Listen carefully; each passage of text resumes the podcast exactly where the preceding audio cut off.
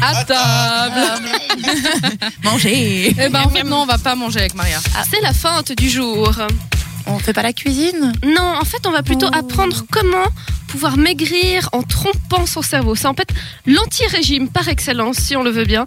Et plus précisément, c'est L'Oréal. l'anti-régime Maigrir pour de bon, le livre de Michel Desmurge. Je sais pas si ça- purge. Non, Desmurge.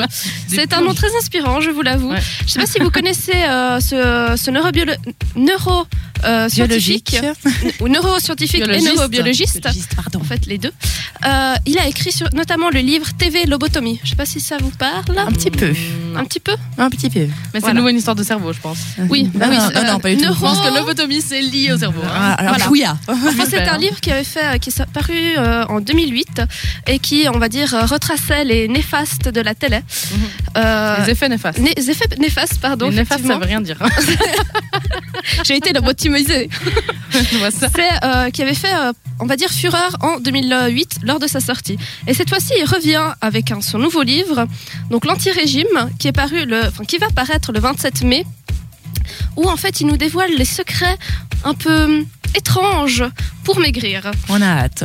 Voilà, sachant que notre cerveau en fait n'est pas du tout construit de manière rationnelle. Par exemple, si on a une portion dans dans euh, notre euh, Le cerveau. non dans notre assiette.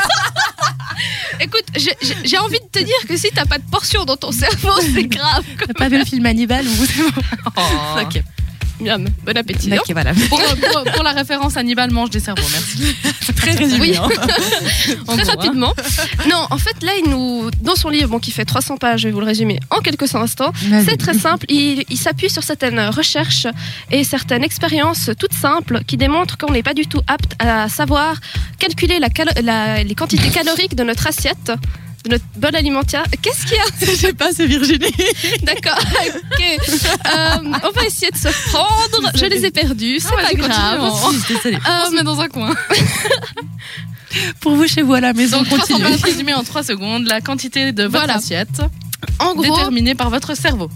euh, non, c'est pas tout à fait ça. Je recommence. Ah, Si vous voulez, votre cerveau n'est pas apte à calculer ce- le nombre de calories de votre assiette. D'accord. Ce qui est plutôt logique, on est Oui. d'accord. Parce que bon, euh, on peut limite peser au niveau euh, volume. Donc en fait, notre cerveau regarde plutôt au niveau volume qu'est-ce qu'il y a dans notre assiette et Mhm. se dit ça c'est plus ou moins euh, correct ou plus ou moins pas correct. D'accord. Sachant que, euh, en fait, tout simplement, si on rajoute une quantité, mais d'une manière discrète, il y a une expérience qui a été faite avec un bol de soupe où à chaque fois la personne mangeait sa- son bol de soupe, on rajoutait de la quantité et à chaque fois, en fait, les- il y avait deux groupes. Il y a un groupe où c'était normal et l'autre groupe où euh, on rajoutait de la quantité et les gens ne se rendaient absolument pas compte et pensaient qu'ils avaient mangé exactement la même quantité. Sachant que quand on leur a on va dire expliqué que c'était une expérience et qu'est-ce qui s'était passé.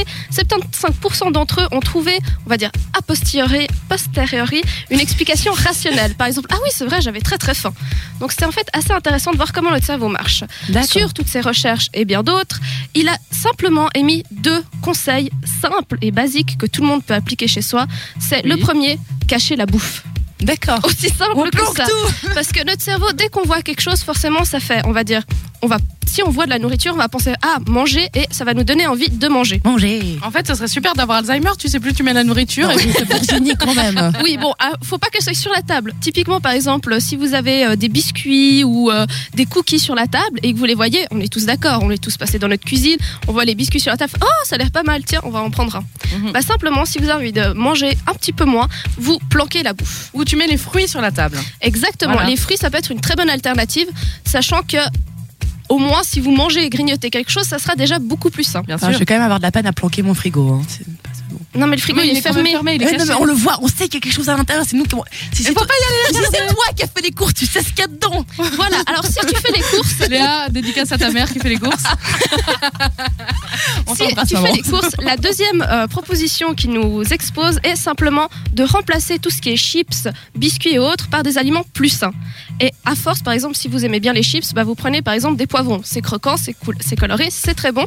Et surtout, à force de Elle essaie de préférer vendre le truc quand même. hein. des, des aliments meilleurs pour votre santé, en fait, votre cerveau va s'habituer Oui. et va instinctivement, quand vous faites les courses, justement, enfin, si c'est ta maman. Non, je fais les courses, moi, merci. Ah, Maria. d'accord. si tu fais toi-même tes Comme courses, elle est vexée, ou si là. vous faites vos, vos propres courses, au bout d'un moment, si vous avez l'habitude de manger des, des produits beaucoup plus sains, fruits et légumes, Mhm. bah à force, votre cerveau, ou- vous irez automatiquement vers ce genre de produits plutôt que les biscuits et chips, tout simplement.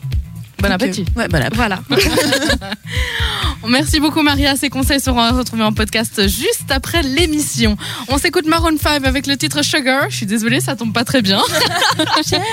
Sugar, euh, on vient de parler de bonne nourriture, mais on va parler de sucre maintenant avec les Maroon 5.